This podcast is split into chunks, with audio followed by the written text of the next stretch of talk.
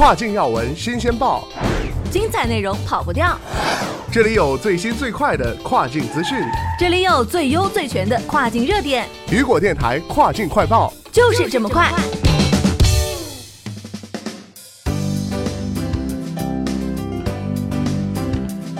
Hello，大家好，欢迎大家收听这个时段的跨境快报。那么接下来将带您一起来了解到的是。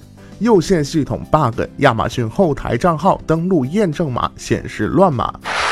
二零二零年元旦佳节刚刚过去，想必大家都还沉浸在元旦假期的欢快之中。但是作为卖家啊，真可谓是每天心情像荡秋千一样。这不，今天上午就有很多的卖家反馈到，今天登录亚马逊账号收到的验证码全是乱码，电脑界面不跳转到输入验证码的界面，而且语音验证也行不通，填写的信息也显示错误。有部分卖家表示道，昨天登录只要重启一下手机就好了，但是今天重启手机也不管用了。那么到底会不会是亚马逊系统又出什么幺蛾子了吗？或者说又出现了什么技术性的 bug？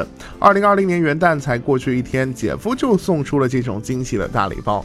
这个消息一出来后啊，很多卖家都反馈到自己也遇到了这样的问题，多次登录进去收到的验证码都是一样的，是乱码的。经过多次尝试，从后台登录后总是出现。登录信息错误的页面，针对这种情况啊，在这里要提醒卖家朋友们不要过于惊慌，可能是亚马逊内部系统又出现了暂时性的失误或小 bug，毕竟这种情况也发生过不少，或者说啊，是因为圣诞元旦假期，亚马逊内部员工还没有来得及及时处理此类情况，卖家朋友们等等情况再做出相应的调整即可。最后啊，祝大家鼠年大卖！